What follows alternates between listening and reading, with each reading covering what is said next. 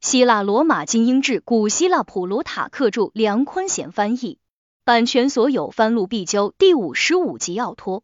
奥托登基为帝，他采取了一些措施，稳定贵族、军队和民心。维特略起兵争夺地位，奥托御驾亲征，他的禁军飞扬跋扈，不听指挥。他的将军们希望推迟决战，利用主场优势拖垮敌人，他却决定立即交战。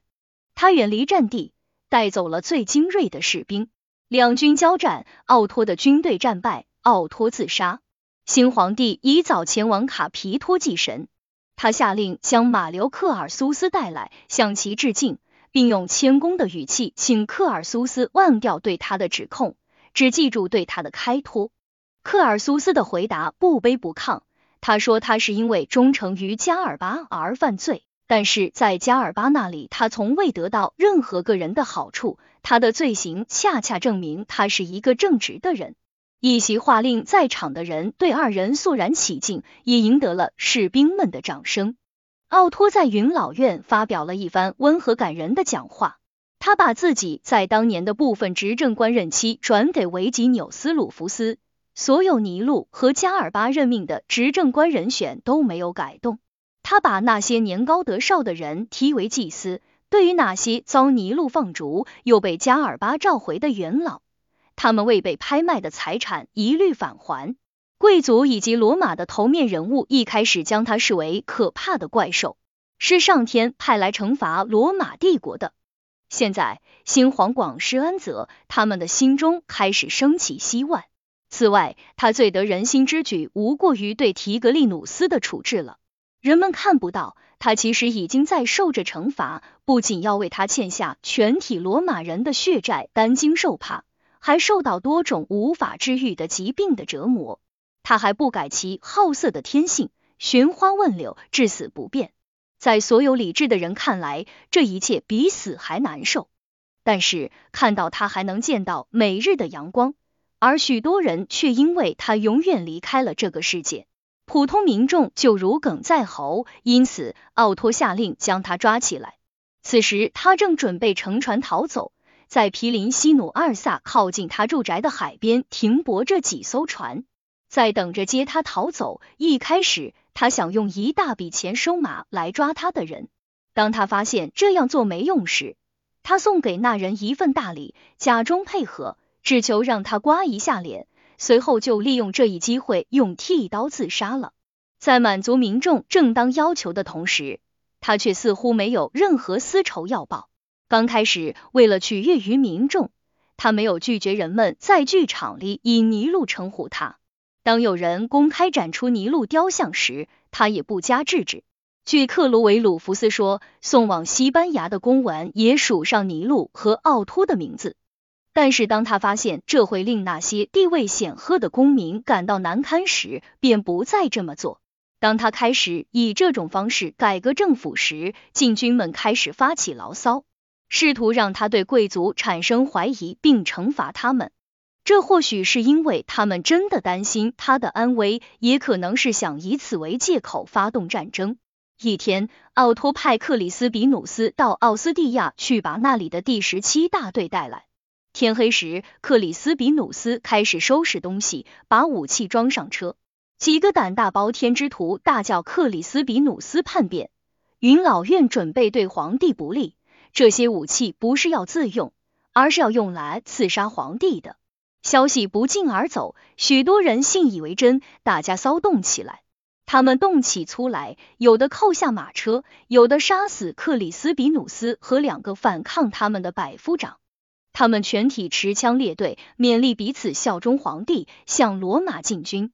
消息传来时，有八十位元老正在和奥托共进晚餐。士兵们冲向皇宫，宣称这是把皇帝的敌人一网打尽的大好机会。罗马城人心惶惶，宫中乱成一团。奥托大惊，一些元老带着妻子来赴宴。奥托不仅为他们的安全担心，还感觉自己成了恐慌和怀疑的目标。所有人都静静的看着他，眼中充满恐惧。他命令禁军统领们尽力安抚士兵，同时请他的客人们起身，从另外一扇门离开。他们刚走，士兵们就冲进屋里，大叫道：“皇帝的敌人在哪里？”奥托从床榻上站起来，又是解释，又是请求，甚至流下了眼泪，最终才把他们劝走。第二天，他来到军营，赏赐给每个人一千二百五十德拉克马。随后，他表扬他们对他安危的挂念，说他们中有人在捣乱。这些人不仅指责他的仁慈，还扭曲了他们的忠诚。因此，他要求他们帮他把这些人绳之以法。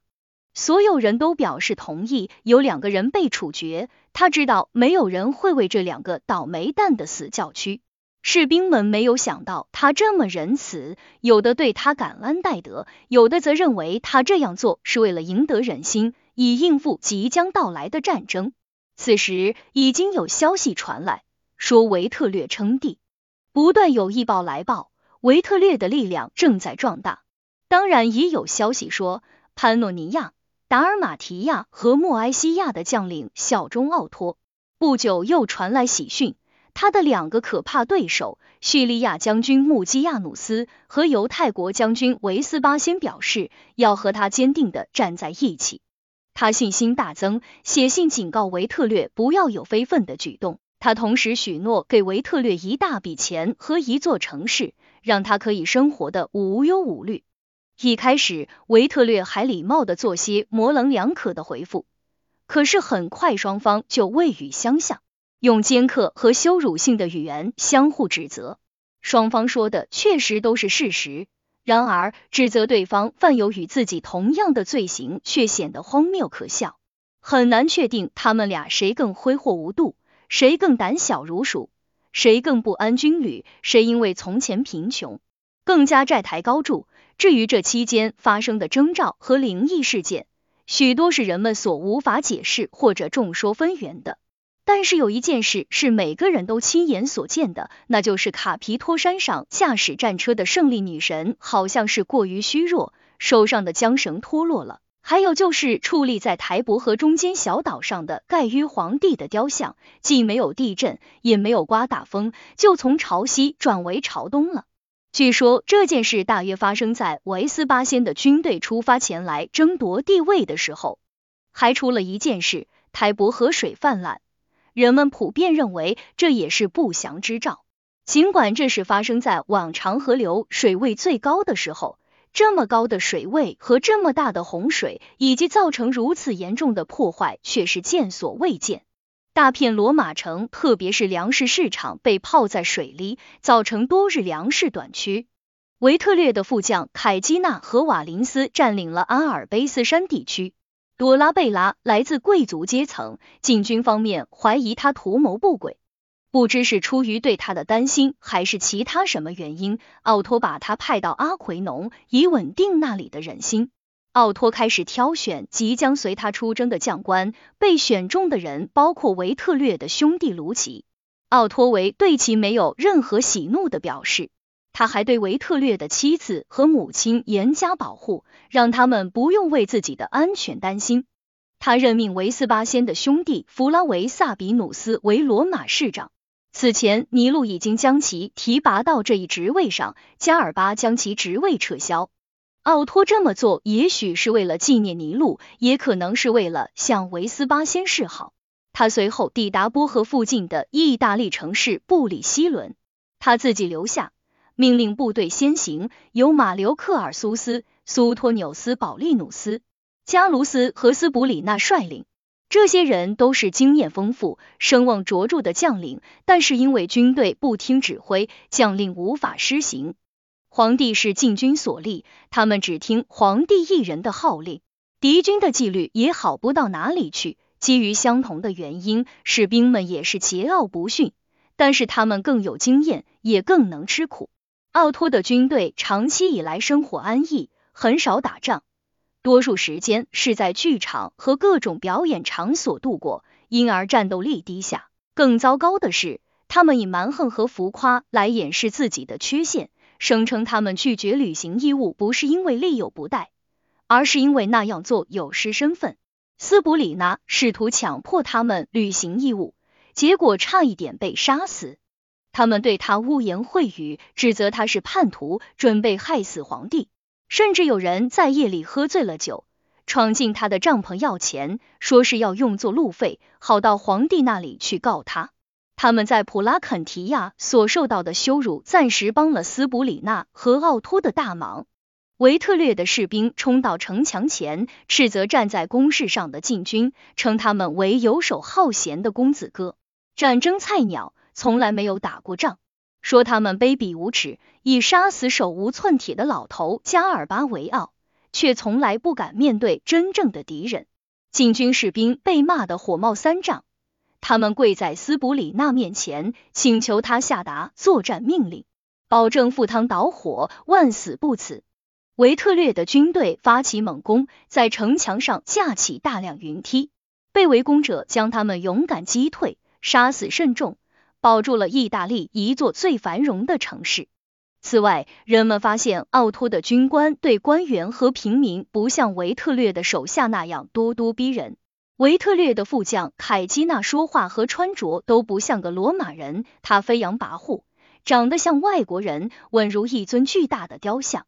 在接待罗马官员时，他总是穿着裤子和带袖子的衣服，一副高卢人打扮。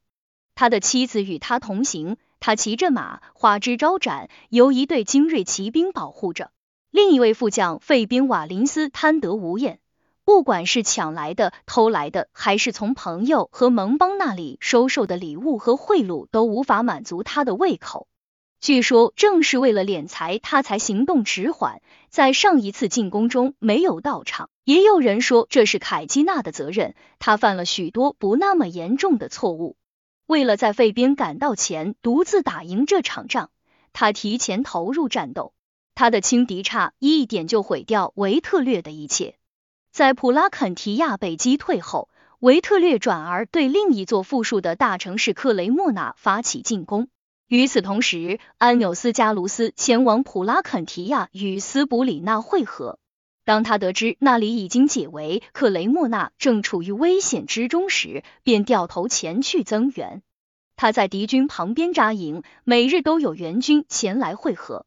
凯基纳在一处崎岖的林地里重兵设伏，命令骑兵前进，如果受到攻击，就缓慢后退，将敌人引入埋伏圈。但是逃兵将他的策略告诉了克尔苏斯，克尔苏斯命令旌旗出击。但是在追逐时必须十分小心。他成功包围并击溃了伏兵。如果军营里的步兵遵命早一点出来增援骑兵，凯基纳肯定会全军覆没。但是保利努斯行动过于迟缓，他的过分谨慎被指责为有损将生。士兵们指控保卢斯叛变，试图激怒奥托，大言不惭的说他们完全有能力取胜。之所以没有取得全胜，都是因为将领无能。奥托虽然不怎么相信，但也不愿意表露出来，因此他把他的兄弟提提亚努斯和禁军统领普罗库卢斯派到军中，后者拥有实权，前者只是挂名。克尔苏斯和保利努斯保留朋友和参谋的头衔，失去了所有权力。与此同时，敌人内部也爆发争吵与不和。尤其是当瓦林斯的军队听说伏兵的遭遇后，更是怒不可遏。他们被阻止前去增援，导致这么多人在那场战斗中丧生。士兵们向瓦林斯投射武器，并且开始离开他的军营，前去加入凯基纳的军队。他好不容易才把他们的怒气平息下来。大约就在此时。奥托来到位于克雷莫纳附近的小镇贝德里亚昆的军营，他召开军事会议。普罗库卢斯和提提亚努斯认为，应该趁最近打了胜仗、士气高涨之时，速战速决，而不应坐失良机，等待维特略从高卢赶过来。保利努斯说，敌人已经聚集了全部军队，后面已经没有什么预备队。如果阿托不仓促决战，选择对敌人而不是自己有利的时间，那么就能够等到莫埃西亚和潘诺尼亚军队的增援。这些军队的人数与现有的军队不相上下。他说，现在军队士气高涨，等所有军队会师时，他们的士气也绝不会比现在低。此外，他们给养充足，推迟决战对他们有利。敌人却是在一个敌对的国家里作战，很快就会面临给养极度匮乏的窘境。马留克尔苏斯赞同保利努斯的观点。安纽斯加卢斯摔下马背，正在疗伤，没有出席会议。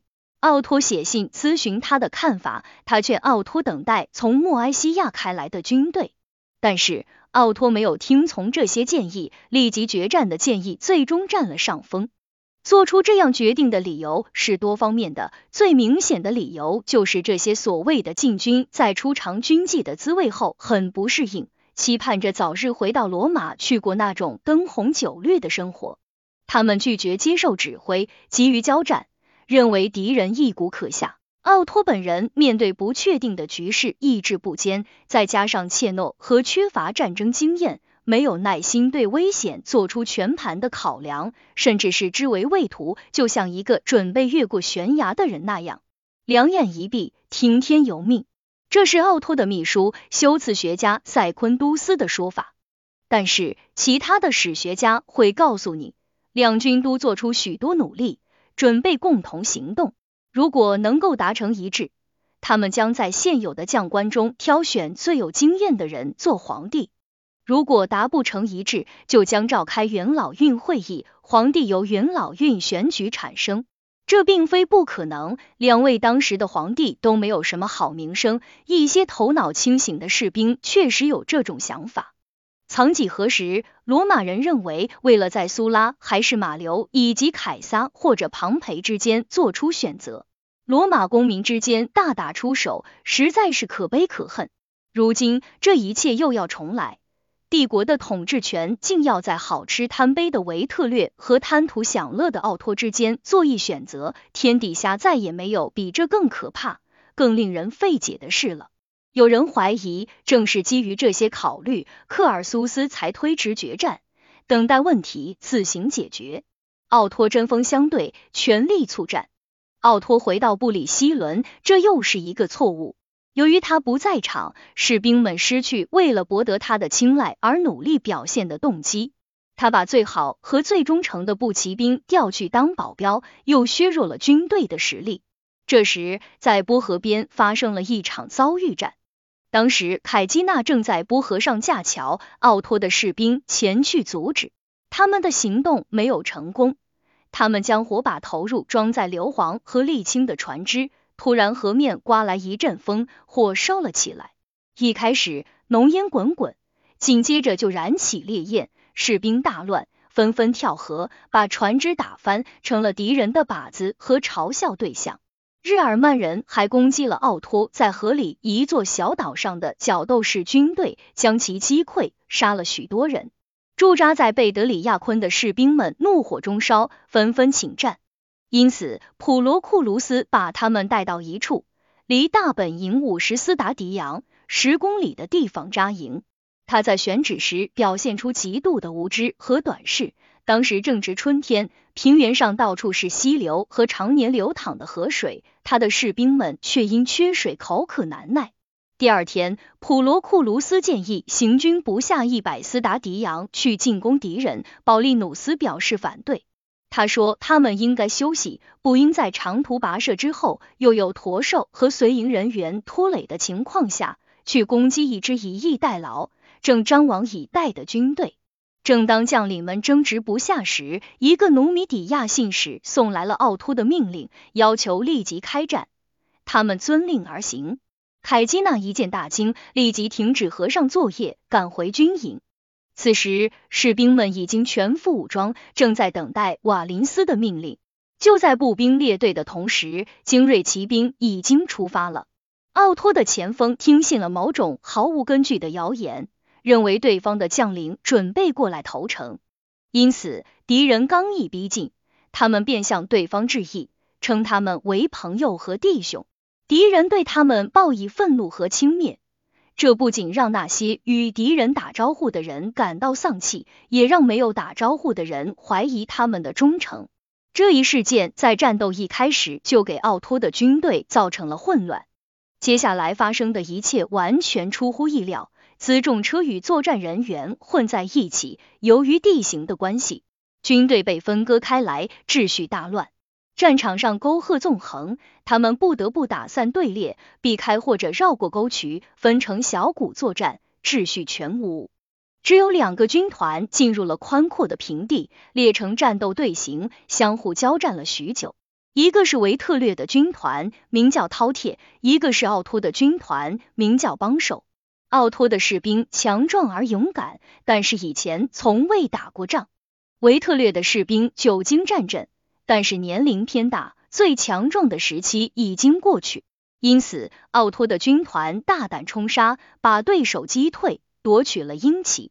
前排的敌人几乎全被他们杀死，其他的士兵又羞又怒，发起反攻，杀死军团指挥官阿菲迪，夺得数面军旗。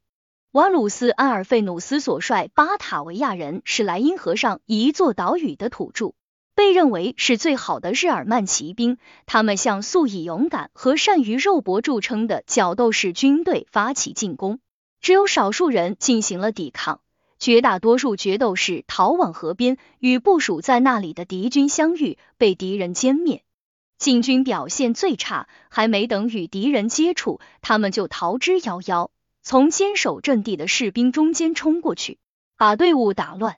尽管如此。许多阿托的士兵在打败对手后，又从打了胜仗的敌人队伍中间穿过，回到自己的军营。他们的将领，无论是普罗库卢斯还是保利努斯，都不敢和他们的士兵一起回营。他们走另一条路，避开自己的士兵。军队已经开始把战败的责任推给他们的将领。安纽斯加卢斯将四散的军队收入城中，为他们鼓气。说这场战斗不分胜负，在许多方面他们是胜利者。马留克尔苏斯集合众将，呼吁大家以国家利益为重。他说，如果艾托是个勇敢者，在流了这么多罗马人的血之后，也不会再一意孤行。想当年加图和斯基皮奥在帕萨洛斯战败之后，不愿意向凯撒屈服，让那么多勇敢的罗马人血洒非洲。即使这样做是为了罗马的自由，却依然受到了指责。尽管所有的人都受制于无常的命运，然而优秀人物都拥有一项优势，那就是在逆境中明智行事。这一席话在众将官中引起共鸣，他们又试探士兵们的想法，发现大家都希望和平。提提亚努斯也只是派人谈判休战。他们决定派克尔苏斯和加卢斯前去与瓦林斯和凯基纳谈判。二人在路上遇见了一些百夫长，这些人告诉他们，维特略的军队已经向贝德里亚昆进发，他们奉命作为代表前来进行谈判。克尔苏斯和加卢斯表示赞成，请他们带自己去见凯基纳。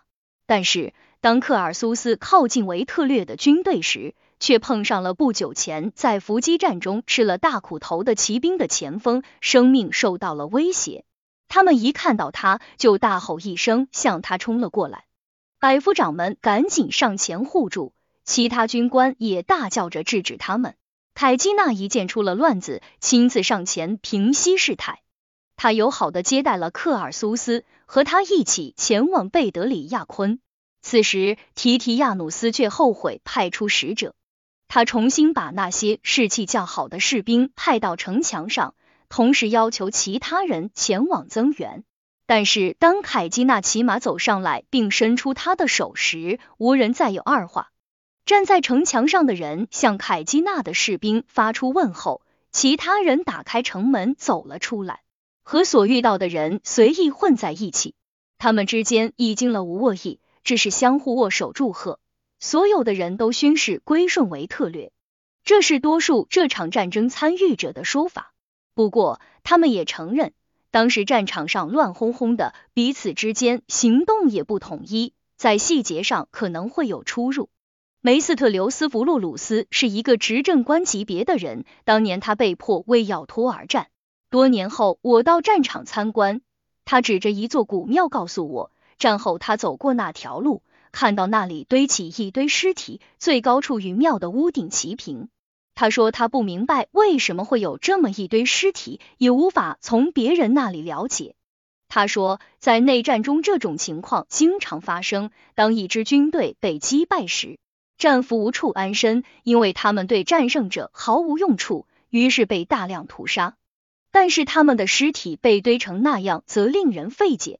奥托像往常那样玩到了一点有关战争结局的风声，但是当有伤员从战场上回来，带来确切消息时，可以想象，不仅是他的朋友劝他不要灰心，就连士兵们的表现也令人难以置信。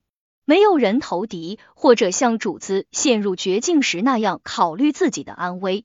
相反，他们聚集在他的门前，口喊皇帝。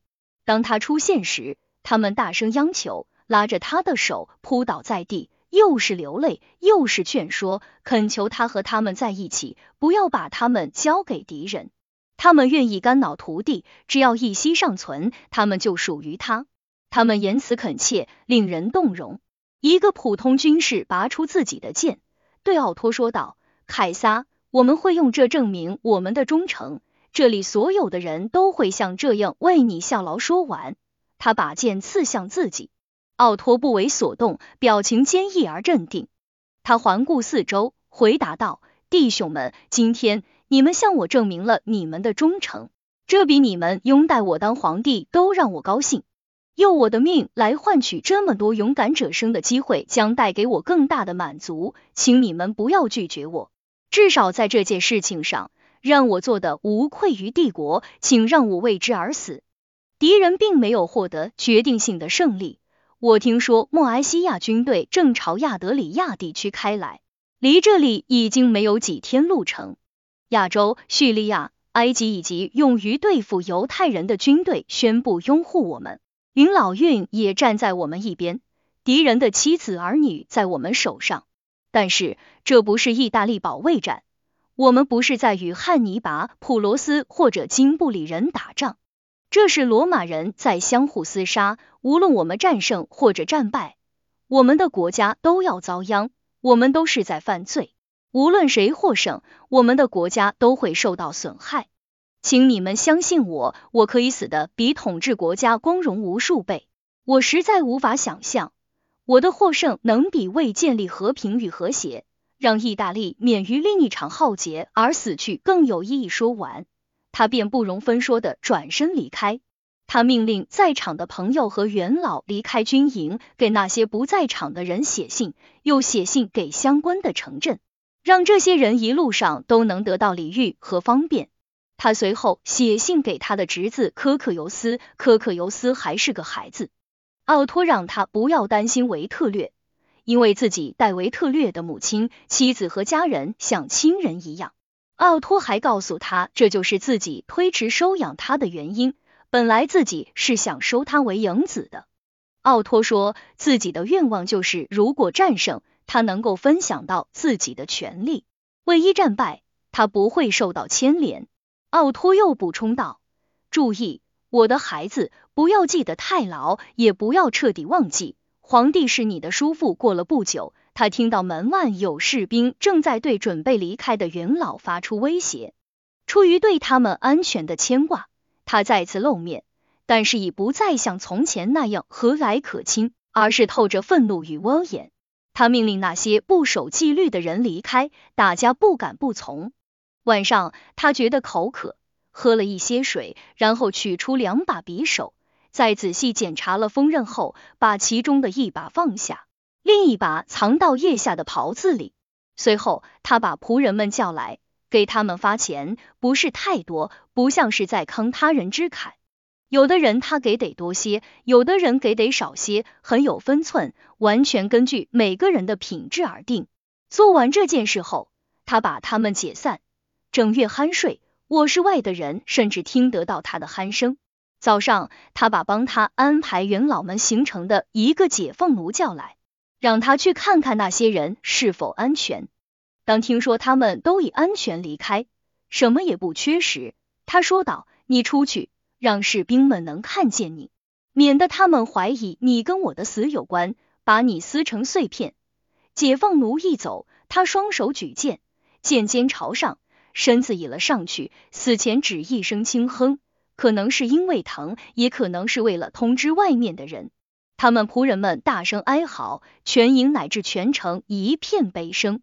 士兵们立即大哭着破门而入，痛苦万分，指责自己过于疏忽，没有照看好那个为了他们献出自己生命的人。尽管敌人已经逼近，却没有一个人为了自己的安全离开奥托的尸体。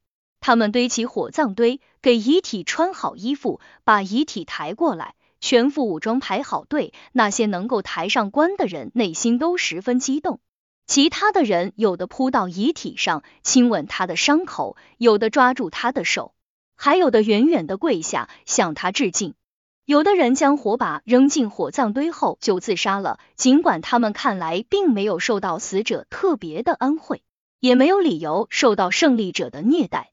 古往今来，无论是国王还是建筑，似乎没有一个人具有如此强烈的统治欲，可以和这些人渴望接受奥托的统治和为他献身相比。他们对他的爱戴并没有随着他的死去而消失，这种爱存续了下来，很快就转变为对他的继任者的刻骨仇恨。这一点我将在合适的地方加以叙述。他们把奥托的遗骸埋入地里，建起了一座坟墓。坟墓的大小和墓碑的排场不至于引起别人的嫉妒。我曾经在布里希伦见过奥托墓，墓的构造平常，墓碑上刻有如下墓志铭：马克奥托之墓。他终年三十八岁，短暂统治帝国三个月。他生时受尽非议，死后受尽赞美。尽管他活着的时候几乎与尼禄无异，却死得比尼禄高贵得多。禁军两统领之一。波利奥命令士兵们立即向维特略效忠，引起大家的不快。当他们听说有些元老还在时，他们没有反对其他人离开，只打扰维吉纽斯鲁弗斯一人的清静。他们带着武器成群来到他的门前，请求他要么当皇帝，要么至少做他们的调停者。维吉纽斯当年打胜仗时尚且拒绝称帝，如今战败。认为再这样做就太可笑了，他也不愿意作为使者去和日耳曼人打交道，因为过去他曾经强迫他们做了许多他们不喜欢的事，因此他从后门溜掉了。士兵们找不到他，只得宣誓效忠新皇帝。他们得到了宽恕，在凯基娜手下服役。希腊罗马精英志全部播放完毕，感谢收听收看。